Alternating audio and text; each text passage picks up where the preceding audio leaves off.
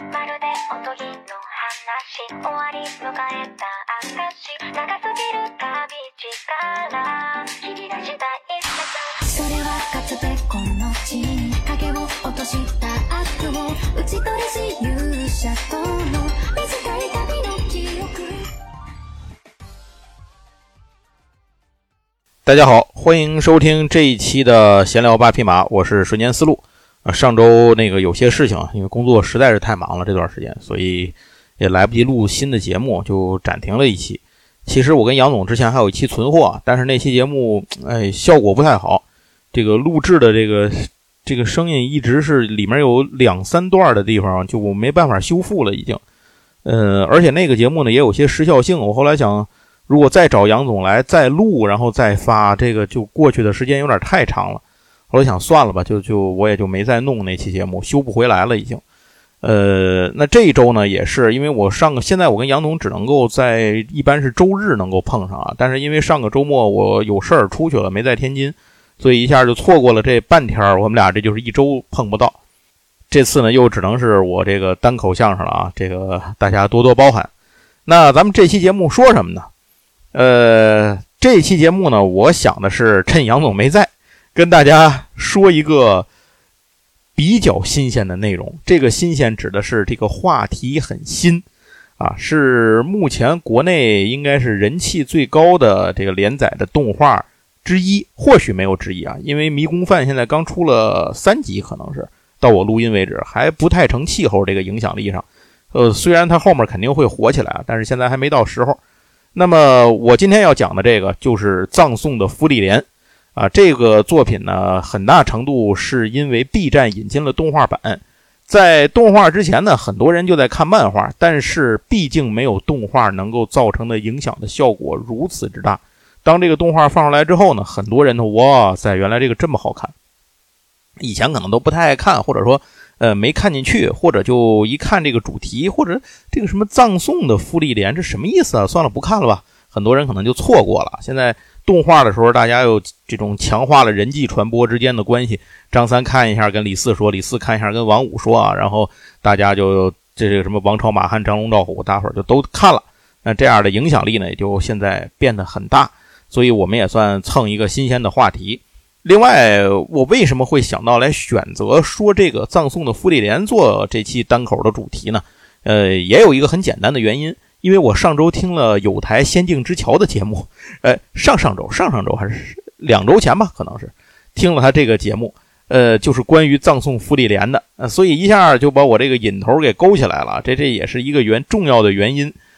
之前其实，在八匹马里，我跟杨总也多次推荐过这个漫画。现在动画出来之后呢，让更多人能够有机会接触到这部作品。可是我本人其实是漫画党，我就是一直在追着漫画看。所以动画出来之后，我大概就看了那么七八集的样子，也就是现在好像出到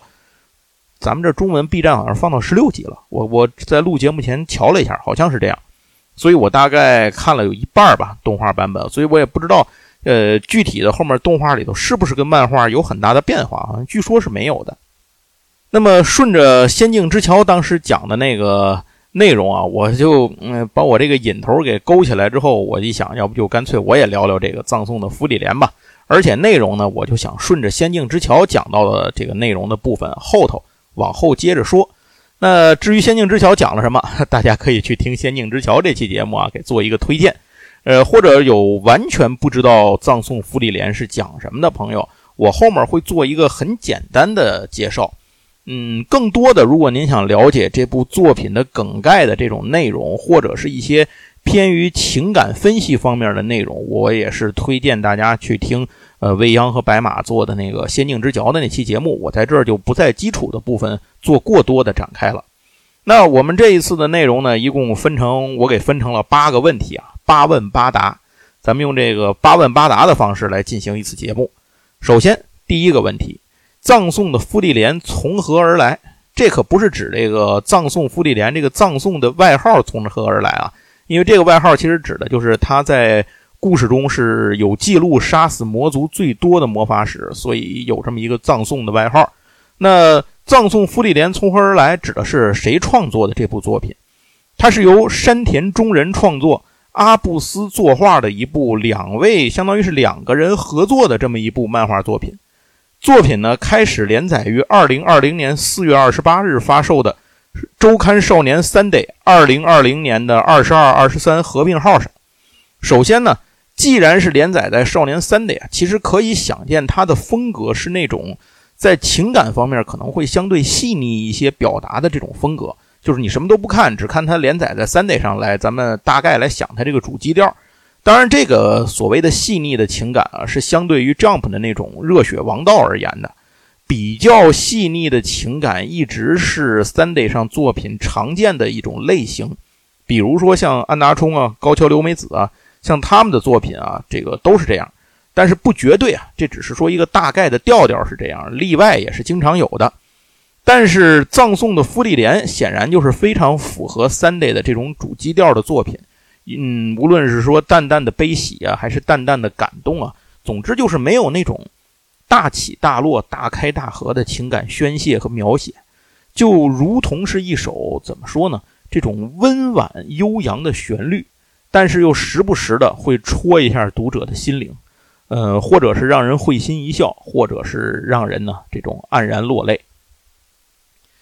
日本在二零二三年九月二十九号开始呢，这个播了动画，然后咱们这是 B 站引进的，好像比日文版我记得稍微慢几集啊。到我录音为止，刚才说了是到第十六集。呃，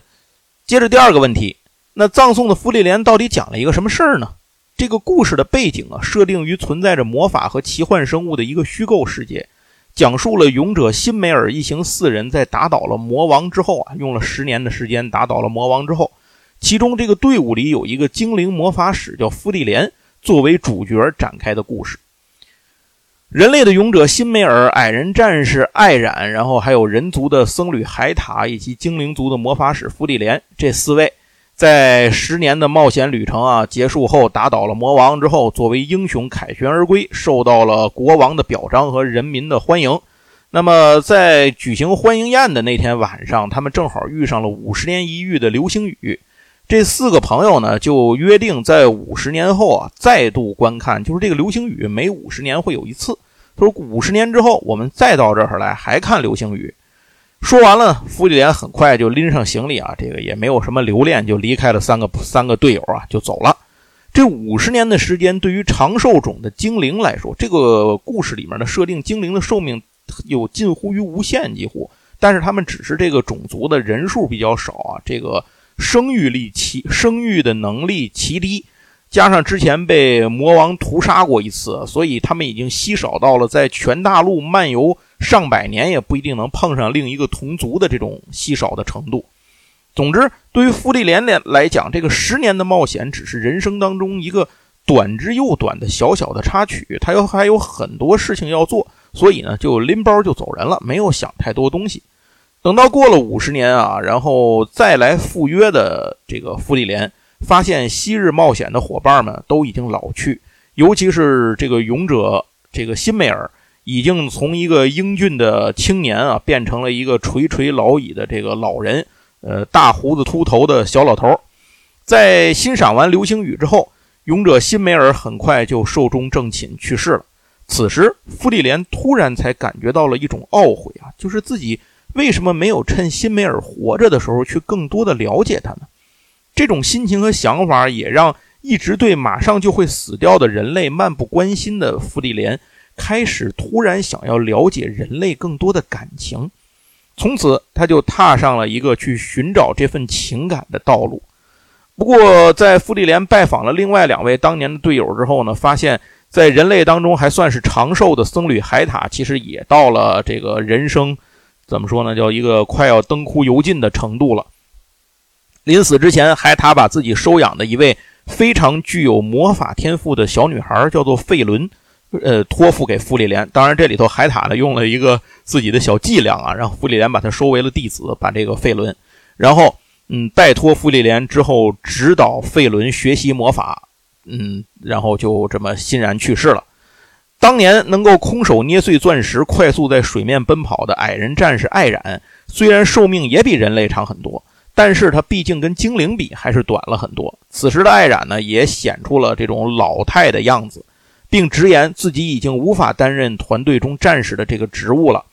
嗯，于是他推荐了一个自己的徒弟，叫做修塔尔克，一个红发的年轻小伙，推荐给了傅利莲。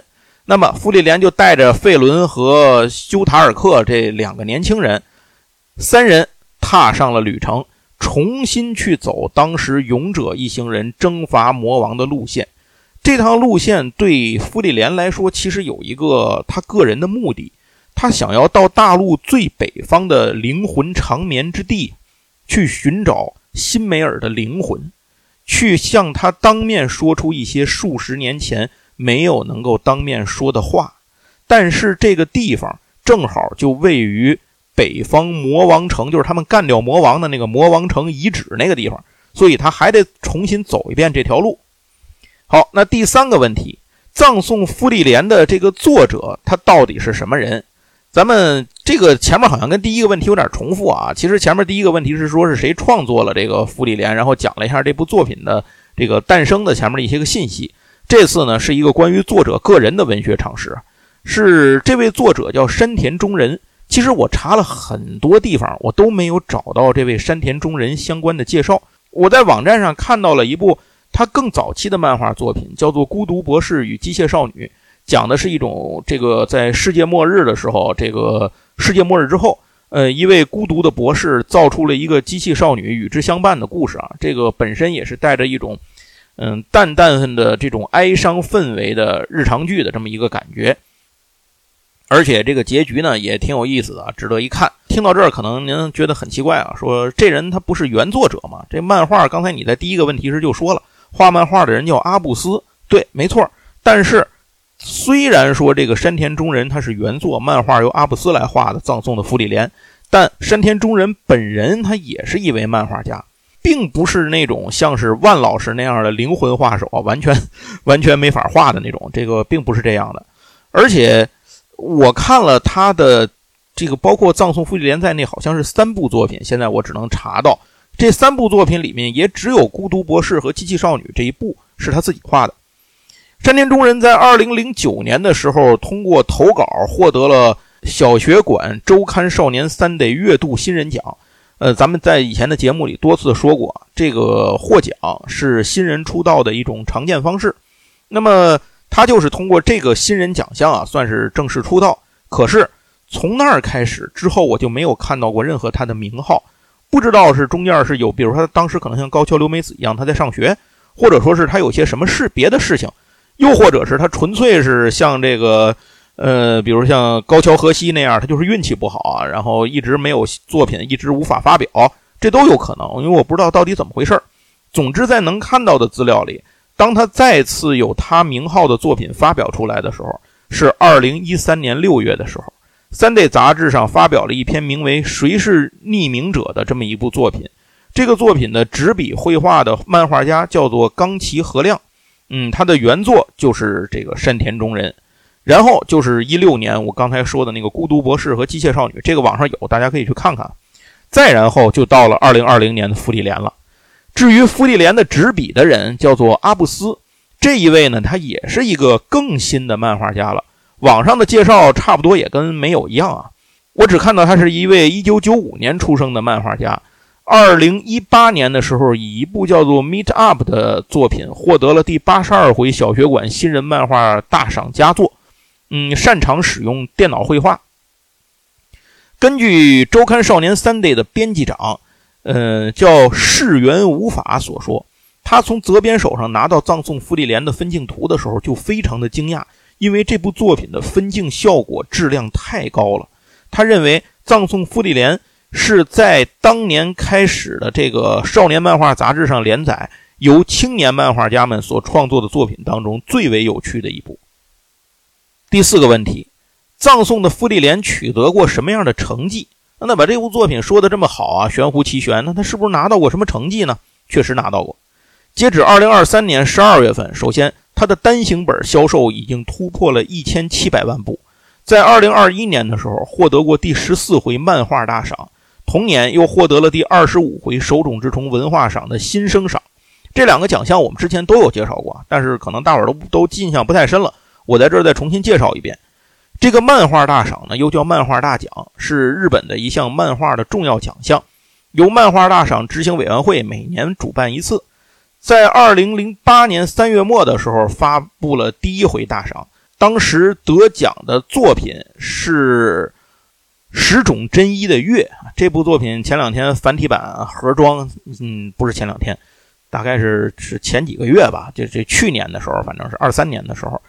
呃，在网上卖的挺火的，现在应该也还能够买到。这部作品是一个登山相关的主题作品啊，非常好看。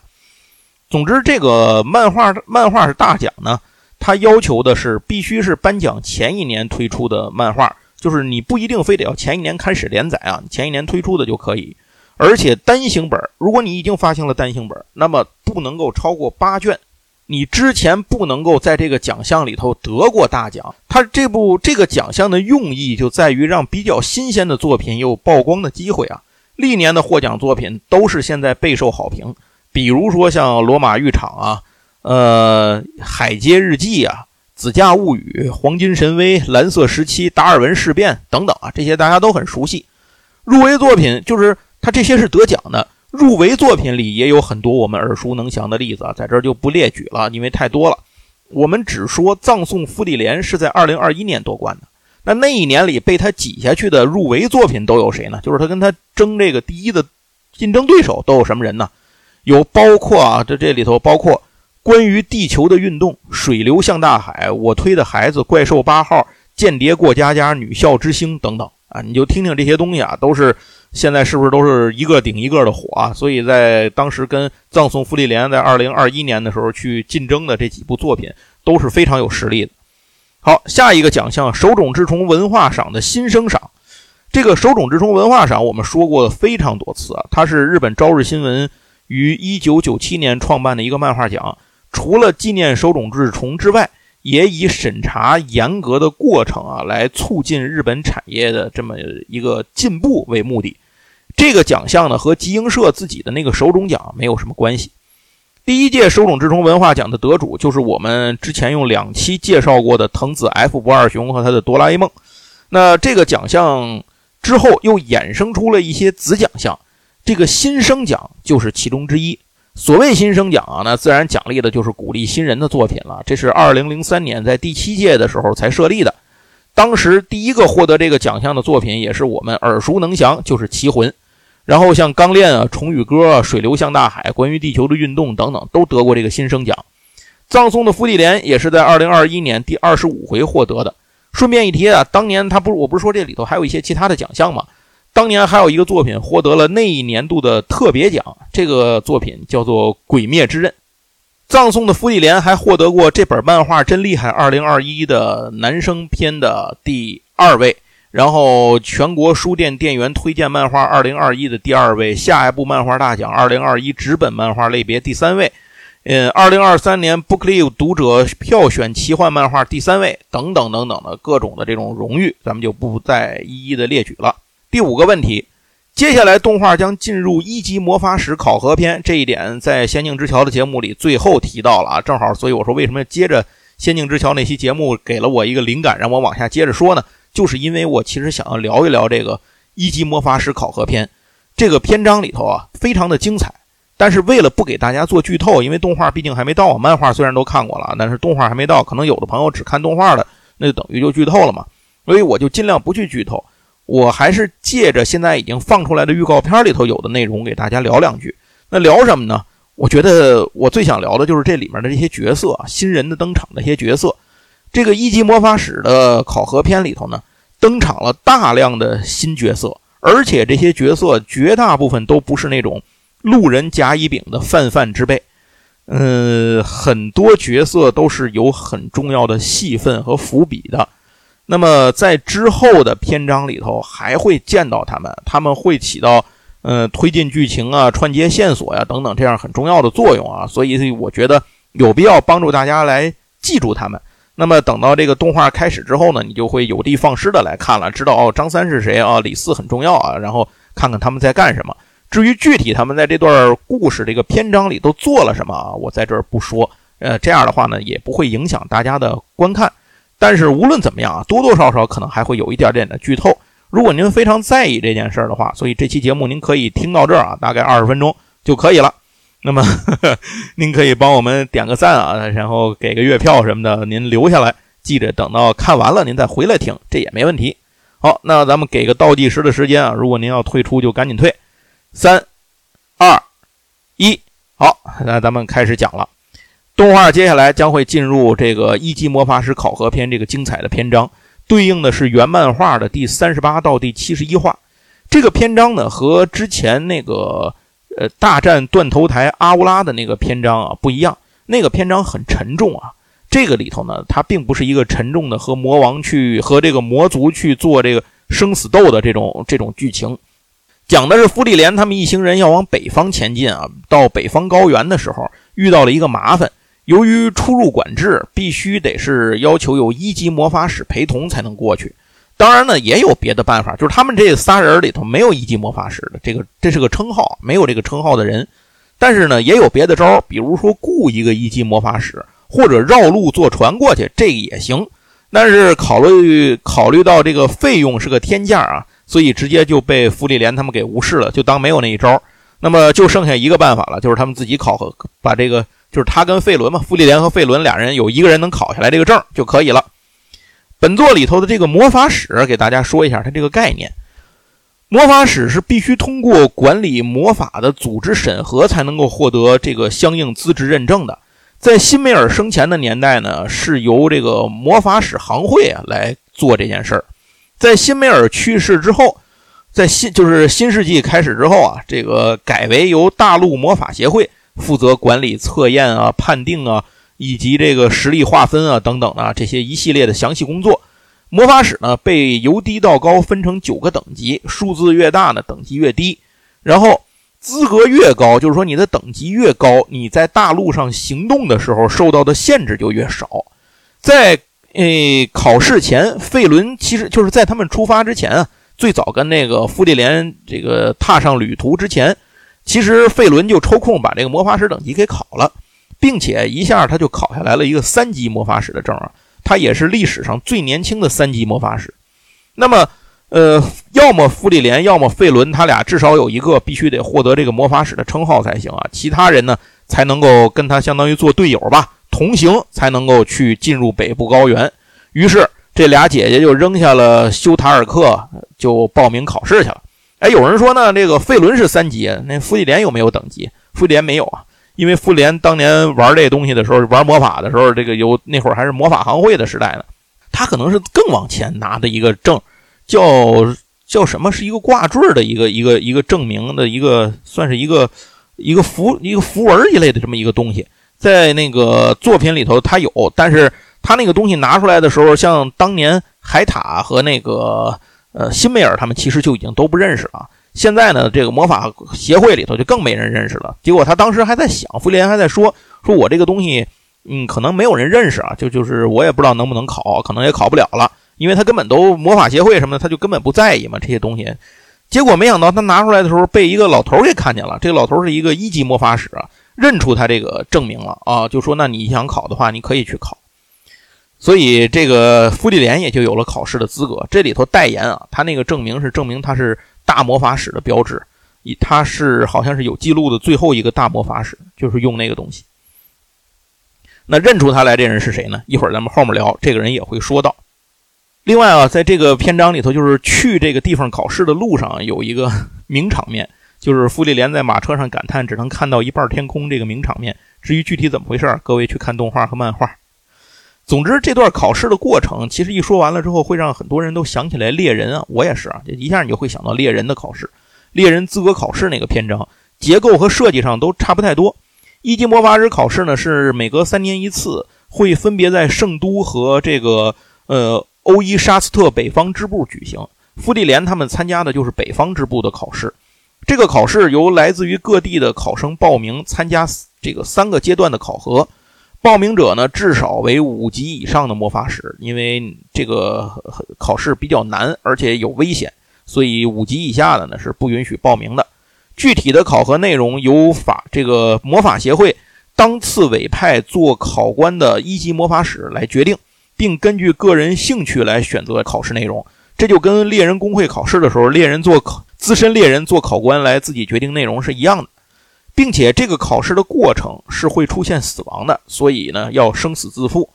考试通过率非常的低，一方面要看考生水平，一方面看考官安排的内容。然后呢，由于这个魔法工会是莉莲娜的师祖啊，就是这个作品当中魔法的天花板赛利耶创建的，所以呢，所有一级魔法使在某种程度上来说可以算是赛利耶的弟子，需要为赛利耶办事儿。这些事情大部分都是和这个扫除魔族有关系的，所以就算最终考核都通过了，还是需要赛利耶点头认可才能成为一级魔法师。那么这样的难度之下，全世界目前所有的一级魔法师有多少人呢？一共只有四十五个人。而且还有人在任务当中死亡，所以这个数字呢，一般来讲是减的比增的还快。经常有这种考试一次下来零个人合格的情况。最后获得一级魔法使称号的人会有一个特权，他们可以从赛利耶那儿获得任意一个自己想学的魔法。这个呢，对于绝大多数想成为一级魔法使的人来说是最有吸引力的地方。然后咱们就该聊一聊在这个篇章里登场的这些角色们了。我主要是挑那些重要的给那大家介绍一下，他们就是姓甚名谁啊，来自何方啊，身上有什么神通啊，给大伙儿说说。首先先说魔法协会这边，第一个人叫做葛乌娜，一个黑发的这个一级魔法使，他是大陆魔法协会北方支部成员，平时的表情是冷淡严肃，对自己冷酷无情和自己的这种麻木的这种这种生活态度吧，其实他是很有自觉的，就连赛利耶。都直接叫他说是让人讨厌的这种讨人厌的这种性格。这个哥们儿呢，他非常擅长使用的魔法叫黑金之翼魔法，能够凭空在后背生出一双不存在于世上的物质所组成的黑金翅膀。这对翅膀能攻能守，亦可飞行，羽毛可以飞射出来攻击敌人。虽然是魔法使，但是葛乌纳这个葛纳乌啊，他叫葛纳乌，非常擅长近战。在第一轮的时候呢，担任考试的考官。他的名字，咱们之前好像我记得是在哪期节目里啊，呃，还是在什么地方，我好像提过一句。这个故事里所有角色的名字都来自于德语啊。这个葛纳乌的名字在德语当中的意思是准确。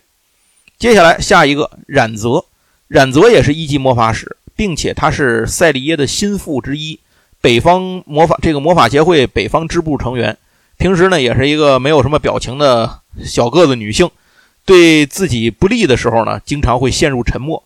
他有一头非常漂亮、浓密且长的头发。他的魔法就是最擅长的魔法，就是操控自己的头发进行攻击和防御，攻防一体，毫无破绽。担任第二轮的主考考官，据说他之前担任过四次测试的主考考官啊，在每一次他测试的时候就没有人能够通过，所以他一直都是以零通过率来著称。他的名字在德语中的意思是镰刀。下一位叫列鲁宁。一级魔法使赛耶，这个赛利耶的心腹之一，也是北方这个支部的成员。他是一个岁数非常大的男性的魔法使啊，一个老头儿，是人类当中第一位诞生的一级魔法使，同时也是赛利耶的重要的弟子之一。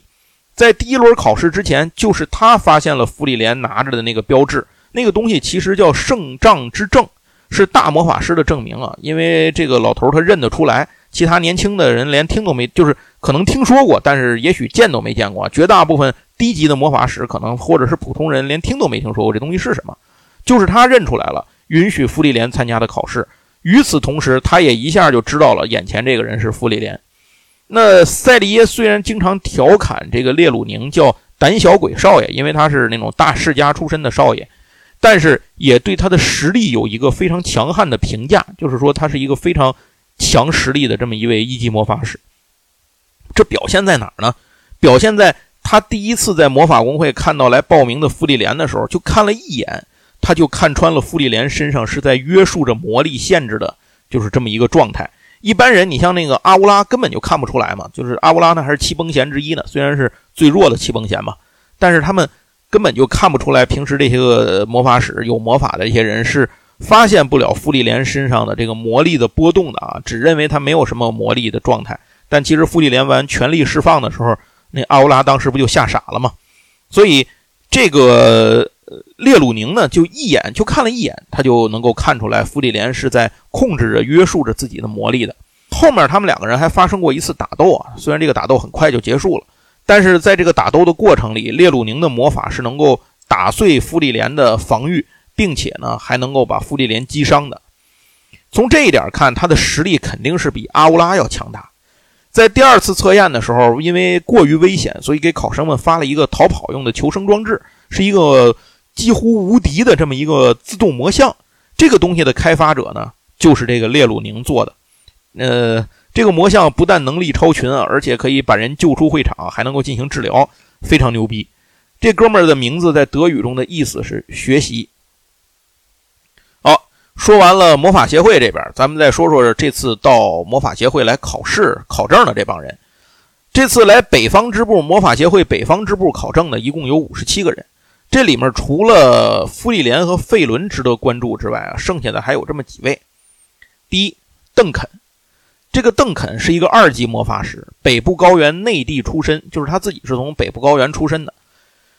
呃，他目前呢已经是集聚权贵于一身啊，因为他自己是一位宫廷魔法师，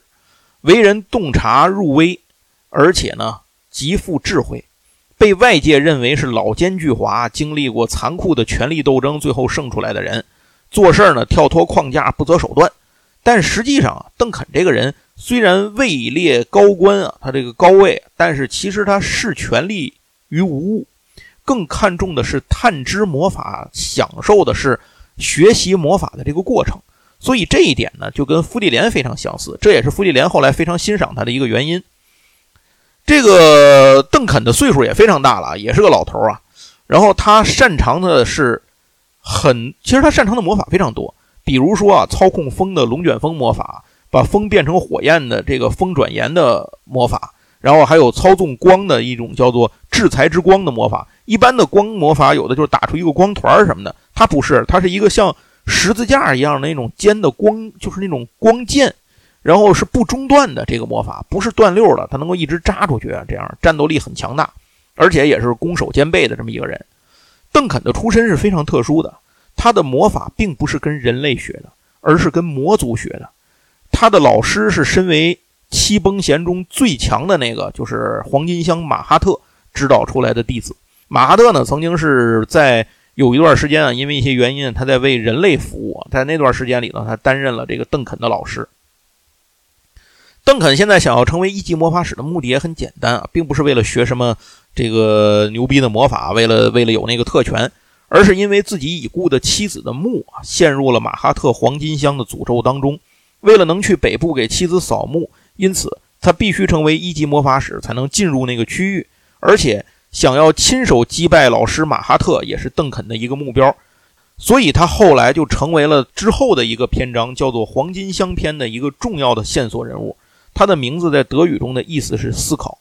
第二位，接下来这个参加考试的当中值得关注的第二位叫做威亚贝尔，他也是二级魔法师，是一个常年和魔王军的残党在一线战斗的北部魔法队的队长，是一个。狂放不羁的这么一个男人啊，认为人类是为欲望而战斗，魔法只是杀人的工具。傅利莲给他的评价就是，看起来就像是那种会把无辜的小狗踢飞的那种坏人。因为常年在残酷的边境作战，所以对他来说，即使是妇孺，只要是敌人，他也会痛下杀手。但是在这种近乎反派的外表之下，其实他的私人的生活的状态时间下，他其实是一个非常不好战的人，也不喜欢做无谓的杀戮。就是他在屠戮那些个对手，尤其是那些个像妇孺之类的这些个敌人之前啊，他其实内心是非常纠结的下手。而且这个人的 怎么说呢，性子其实很单纯啊，很容易上当。他在小的时候曾经呢，向为躲避魔族而离开家乡的心仪的女孩许诺，呃，自己一定要亲手除掉所有的魔族，并以此为契机锻炼自己成为魔法使。他也非常憧憬勇者辛梅尔那种帮助他人的精神，所以其实，在他的内心深处呢，是有着这种正义的这种正义感的种子的。他擅长的魔法叫做目光拘束魔法，呃，这个东西是一个非常牛逼的东西，但它只能够缺点是，首先啊，先说缺点，只能单体使用一对一。它的效果是，当他看见其他人的时候，能用目光把对方约束住，让对方不但无法行动，而且无法使用身上的任何魔法。就是无法调动法术啊，是一个非常牛逼的魔法。缺点是反正就是他的目光一移开，这个法术就失效嘛。然后他的名字在德语中的意思是漩涡。第三位，尤贝尔，尤贝尔是一个三级魔法师。这个姑娘呢，是一个个性好战嗜血这么一个一个人物，甚至这个维亚贝尔认为，如果把她杀了呢，可能算是造福世界。这个姑娘是一个非常特别的感觉型的魔法师，拥有自己认为能砍断什么就能砍断她的魔法，这是一个非常意识流的魔法。也就是说，只要尤佩尔的意识里他认为这东西能切开，那他就一定能切开，无论它是什么，反过来就切不开。另外，这个魔法发动的时候是没有视觉上的表现的，只是射程非常近。嗯，因此这个尤这个尤培尔呢，他本身还具有非常灵活的这种身法，善于快速的接近敌人。为什么这么牛逼的人到现在才是三级魔法师呢？因为在两年前他参加二级魔法师考试的时候，用这一招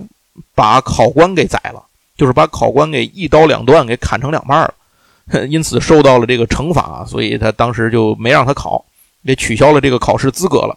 当时给他主持，就是被他砍死的那个人，是一位一级魔法师，拥有叫不动外套这么一个，就是这么一个魔法效果，是一种非常强的防御魔法，而所以他对自己非常自信。当时他就跟尤菲尔说：“说没事儿你砍我吧，你看我这个魔法发动了，你就砍，我看看你的这个魔法能到什么水平。”结果尤菲尔下去一刀，连人带带他那个外套全给砍断了，这哥们就死了，所以死的也挺冤的那个人。呃，总之就因为这么一个原因啊，他被取消了资格。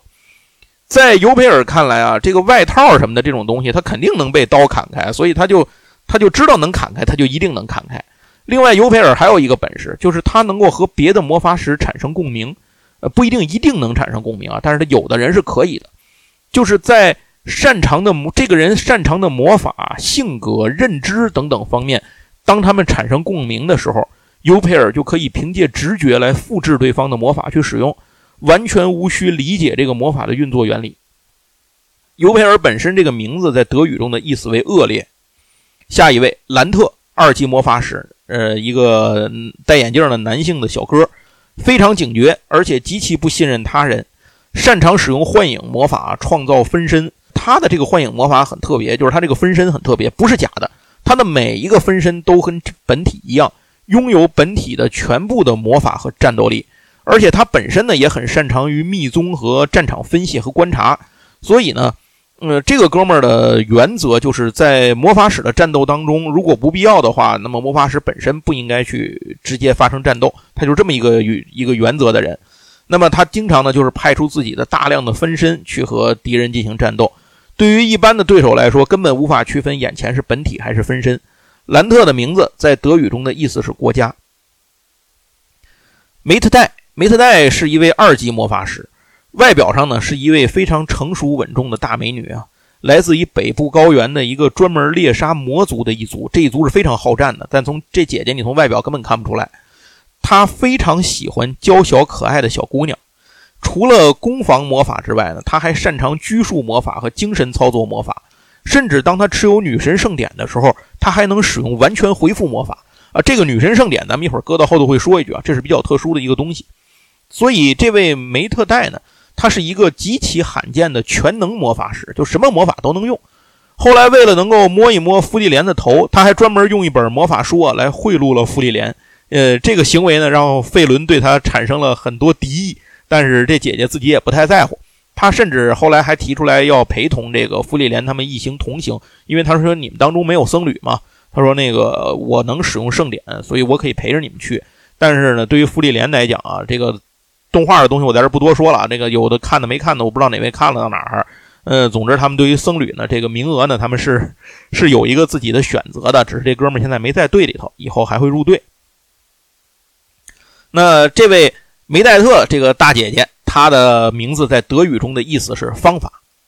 下一位叫艾黛尔，艾黛尔是一位二级魔法使，是一个看起来比较柔弱的姑娘。这个人啊，非常非常的特别。他跟所有其他参就是来考这个一级魔法师头衔的人都不一样。他自己不会打架，就是他的战斗力基本就是战五渣。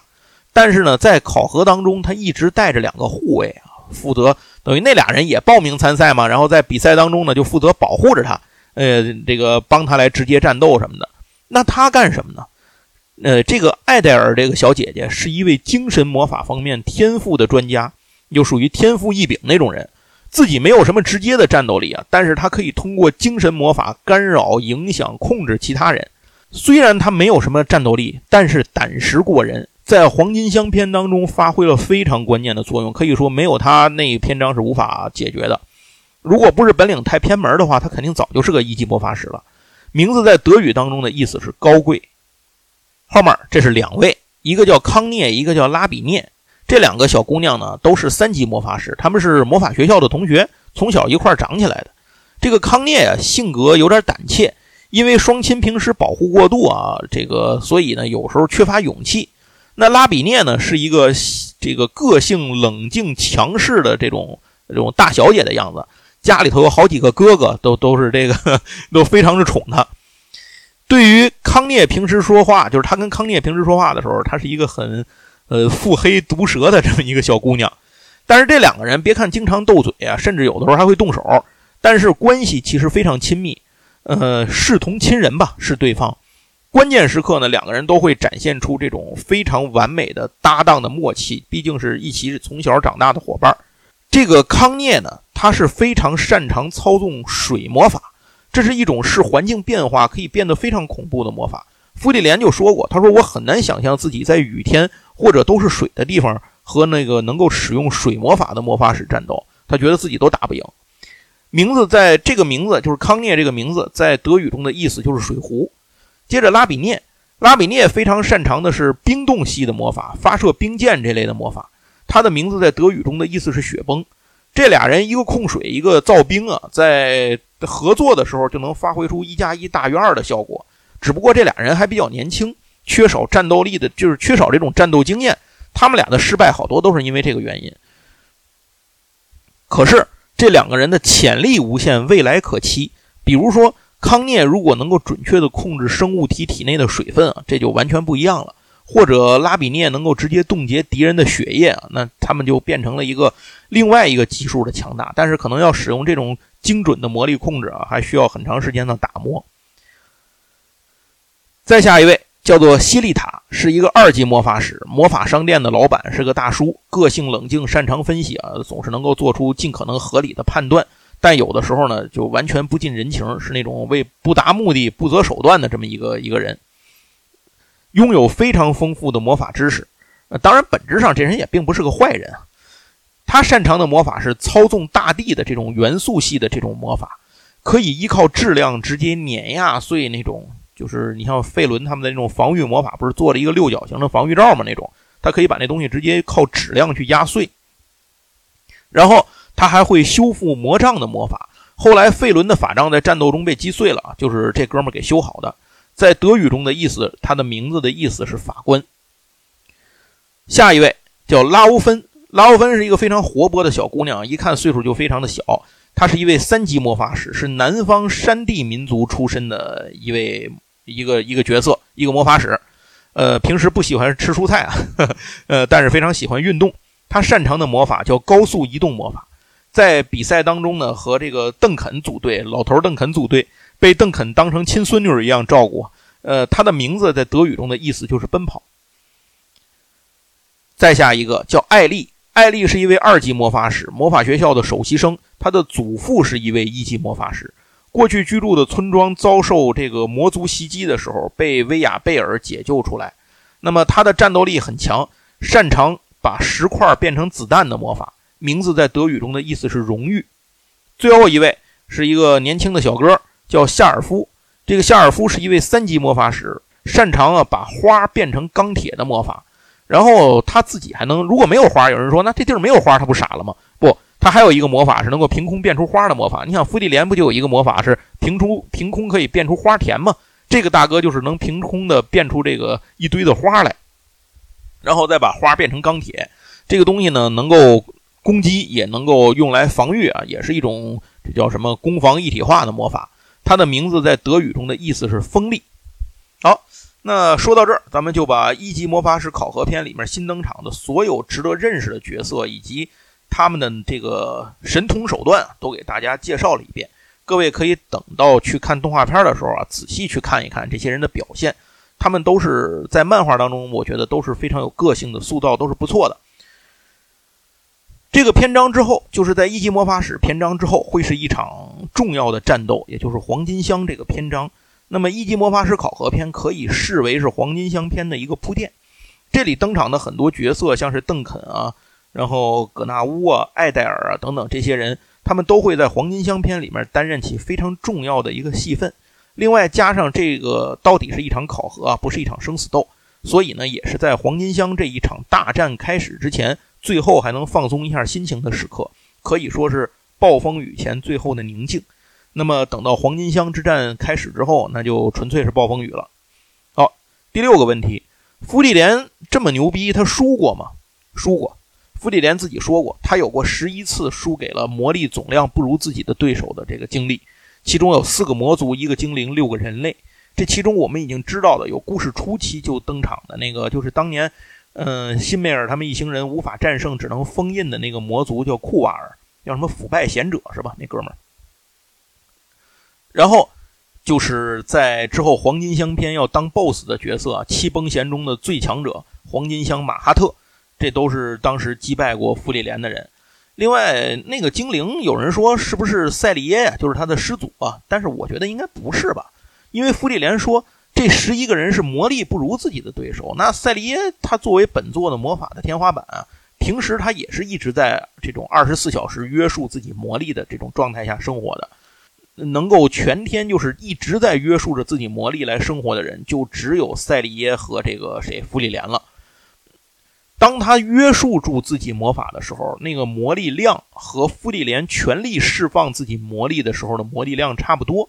所以。当费伦一眼就看出这个赛利耶在约束魔法的时候，是让赛利耶非常惊讶的。这个他这个就是能够看穿芙莉莲在约束魔法的那个老头，就是列鲁宁。他一天到晚作为赛利耶的心腹啊，陪在赛利耶旁边，都没有能够发现过赛利耶是在约束着自己法力的。所以可见费伦的魔法天赋有多可怕。总之啊，我认为。如果有魔力不如自己的对手这个前提，那么我觉得这个精灵应该就不是指赛利耶了。而且跟赛利耶打的话，我觉得芙莉莲输了也挺正常的嘛，这不是？第七个问题，在这个世界里的魔法到底是什么样的？咱们讲了前面这么多东西啊，他这张三使这个魔法，李四用那个魔法，又参加魔法师考试，这个魔法到底是什么样的？葬送芙莉莲的这个世界的魔法，首先它无疑是一个非常高魔的世界，但是使用魔法却并不容易。所以从这个角度上讲，它又不能算是一个高魔的世界。在这个世界里，魔法使的总数大概只有两千人左右，这是非常少的。这个世界里最奇妙的莫过于对魔法的解释，也就是，呃，除了女神魔法之外，其他魔法的内核都来自于施法者的魔力、释放技巧和想象力的总和，这个就是综合来决定的。魔力决定了这个魔法的强度和总量，技巧决定了释放魔法的方式和效率，但想象力则是魔法使能够释放何种魔法的前提。这个世界里的魔法千奇百怪，甚至有那种让红苹果变绿这种看起来屁用没有的魔法，但其实这些魔法都来自于创造者当时对魔法效果的想象。很可能当时有什么原因让这些魔法的创造者想到要实现这个效果，然后才能诞生这个魔法。无论是多么强大的魔法使，如果没有能够想象到某种魔法的效果，他就根本用不出这个魔法来。比如，芙莉莲虽然能够召唤出花田，但是呢，因为他没有见过苍月草，不了解这种植物的生长过程和特性，所以他就没法用变出花田的魔法直接变出一花田的苍月草来。另外一个比较有代表性的例子，就是咱们前面提到过的，拥有那个呃，觉得自己能砍断就肯定能砍断的魔法的尤佩尔。在他的认知面前，强如一级魔法使也无力抵抗。比如用头发魔法的这个冉泽，就非常直白地说自己对他没招，实在太克制自己了。因为在尤培尔的认知里啊，那个刀能够把头发砍断是一个非常正常的事儿，所以，所以冉泽的这个任何招数对他都没有用。总之。对魔法使来说啊，这个想象它并不是一个单纯的去想象结果。有人说啊，那我什么都能想象，我想象自己这个，呃，天上我要个航空母舰，那马上就来一个航空母舰，不行，你得从懂得怎么造这个航母上的一个螺丝开始，整个的过程你都得懂，你才能够想象的把这个，呃魔法实现出来。就是说，你必须涵盖实现这个结果的全部过程和脉络，你都得明白。所以，就算是尤培尔，他虽然是认为自己能够砍断的东西就能砍断，但其实这是源自于他的认知。比如说，自己无形的刀锋砍上之后，如何划开表层，切入内层，并完全断开，这个过程他潜意识里是明白的。呃，只是呢，速度太快了啊，这个操控太熟练了，这个过程无需表现，直接就呈现了结果。但其实他是懂得的，他才能这么做。然后他的那个共鸣能力，大概其实也是这种效果，就是无论是从深层次这个，就是无论说怎么样啊，他都只不过是从深层次多角度去了解对方，将对方的这个很多东西解析之后，才能够使用他能使用的魔法。尤贝尔的特殊其实是特殊在，他解析对方的这个过程，对他来说是一种生理本能、自然反应，而无需去就是有意识的去操作这件事儿，所以这个也是挺牛逼的一件事儿。你像那谁，傅立莲，他要去解析魔法的时候，解析某一个魔法的时候，他其实就是完全处于一个叫什么低功率运转状态，自己所有的精力都放在解析那个魔法上，还需要很长时间。为什么要这么慢呢？就是因为他在要去全方位的查阅和理解这个魔法的效果实现的过程到底是什么样的，而不是说拍脑门想一个画面这事儿就能实现，这是不行的。能够拥有施法天赋的人啊，本来就很少。然后在这个方面能达到一定高度的人呢，就少之又少。这就是为什么两千多魔法史里，最后一级魔法史只有四十五个人的原因。当然，这一届这个考核之后，这个数字会有变化。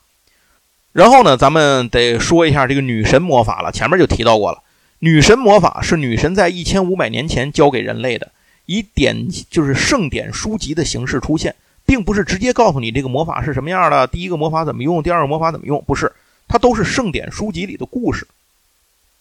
很多僧侣要终其一生去解读这些故事，才能够整理出其中魔法的秘密。目前从圣典当中还原出来的魔法就被称为女神魔法。呃，截止到我们这个芙莉莲他这个故事发生为止啊，呃，这个世界当中僧侣们对女神圣典解读出的魔法总量。估计只有全部内容的大概百分之三。另外，从目前展现出的女神魔法来看，主要偏向回复、治疗和这种辅助。其中最牛逼的，比如海塔用过的，他有一个招是让全队不吃不喝不呼吸能活蹦乱跳两个月的那个魔法。呃，目前来讲，所有的女神魔法当中，只有一个是明确的攻击魔法，就是女神的三枪。那女神魔法在使用的时候的前提，似乎是必须接触到圣典。所以僧侣打仗的时候手里头捧着那本书，那本书就是女神圣典，就是然后，然后僧侣呢是必须有天生资质的，不是任何一个人拿过来就能用。可是呢，这个东西呢也比较玄妙。按说这个叫做女神的家伙啊，就是只有僧侣啊，虔诚的僧侣啊，对待女神这种信仰虔诚的人，他才能够用得了这个东西。而且信仰呢越虔诚啊，这个效果越强大。你像到海塔这种程度，他已经可以。自主去抵抗七崩弦级别的精神诅咒了，但是在故事当中，就是咱们这个作品的运行当中呢，又看到似乎不只是只有僧侣才能够用这个魔法，有一些牛逼的人也能用，比如说芙莉莲就能用，可是他用不了全部的魔法，他只能够使一些最简单的，什么治个轻伤啊，解一个简单的什么中个毒啊。当时有那个中毒特别深的，他根本就解不了，因为他根本不认识那是什么毒，他也解不了，所以。呃，芙莉莲只能使用一些简单的女神魔法，而且他在施法的时候，他手里没拿那本书，他那个圣典被他扔在一边电锅电，就是垫着锅用了。他们在那外头做饭嘛，垫着锅用了。那么从这儿可以看，是不是说这个圣典其实只要在一定范围之内就可以用啊？啊，这点故事里没明确说过。然后就是咱们前面提到的那个考生啊，呃，其中一个考生叫梅黛特那个大姐姐，她呢不是僧侣，她是个魔法使，但是她拿着圣典的时候。可以释放一般只有僧侣才能够使用的这种完全回复魔法，也是挺牛逼的。这就是为什么说他是一个全能魔法使的原因。最后要说一下的是魔族的魔法，魔族的魔法和人类的魔法完全不是一个体系，运转原理什么的都不一样。虽然人类现在的很多魔法都是解析或者模仿魔族魔法才诞生的，比如普通攻击魔法、防御魔法和飞行魔法等等，但是这些呢，对于魔族来说呢？嗯，其原理很多是人类无法理解的，因此所有无法现在理解的未知的魔法都被就是魔族的未知魔法都被人类暂称为诅咒。将来等到黄金箱的那一篇章开始之前，如果大家有兴趣的话，我能够来得及，我给大伙儿做一次加更啊。咱们做个黄金箱篇的这个阶段性的观看准备。呃，到时候给大伙儿讲讲像魔族的魔法呀、等级划分啊、重要的角色发展过程，还有七崩弦到底是干嘛的，以及一些其他重要的人物和事件，比如南之勇者的这些这些事件。到时候能够帮帮助大家去更好的理解这个世界里其他种族和魔族之间的战争为什么是你死我活没有退路了？咱们到时候再说。今天的最后一个问题，葬送的芙莉莲啊，咱们讲了这么多东西了，最后作为八匹马的特色，那葬送芙莉莲最近有什么东西能够花花钱剁剁手吗？有，首先是漫画，在繁体版方面呢，现在应该是出了第十二集了，然后单行本，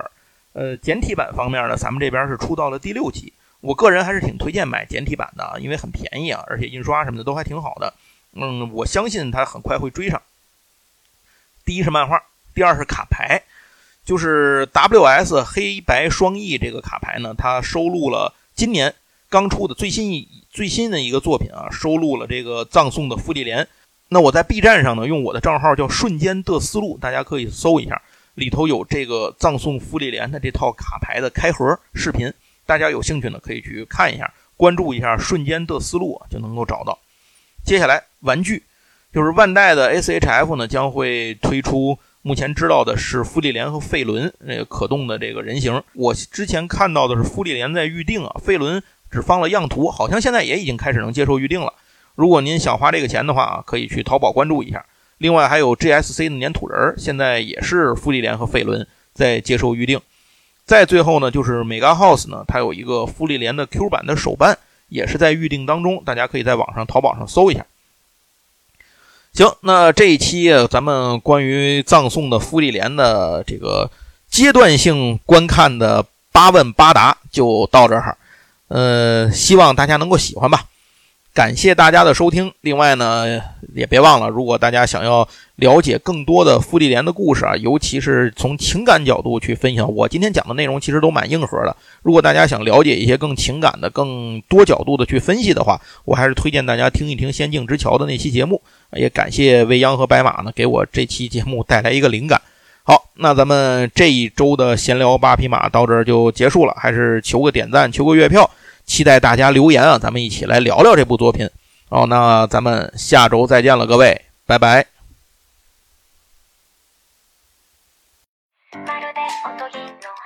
私を迎えたって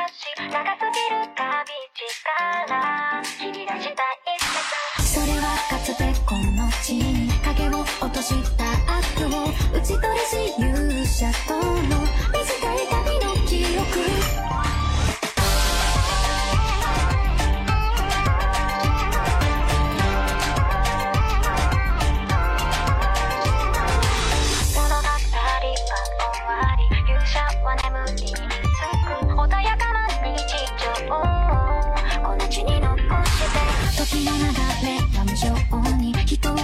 忘れさせる。そこに生きた奇跡も。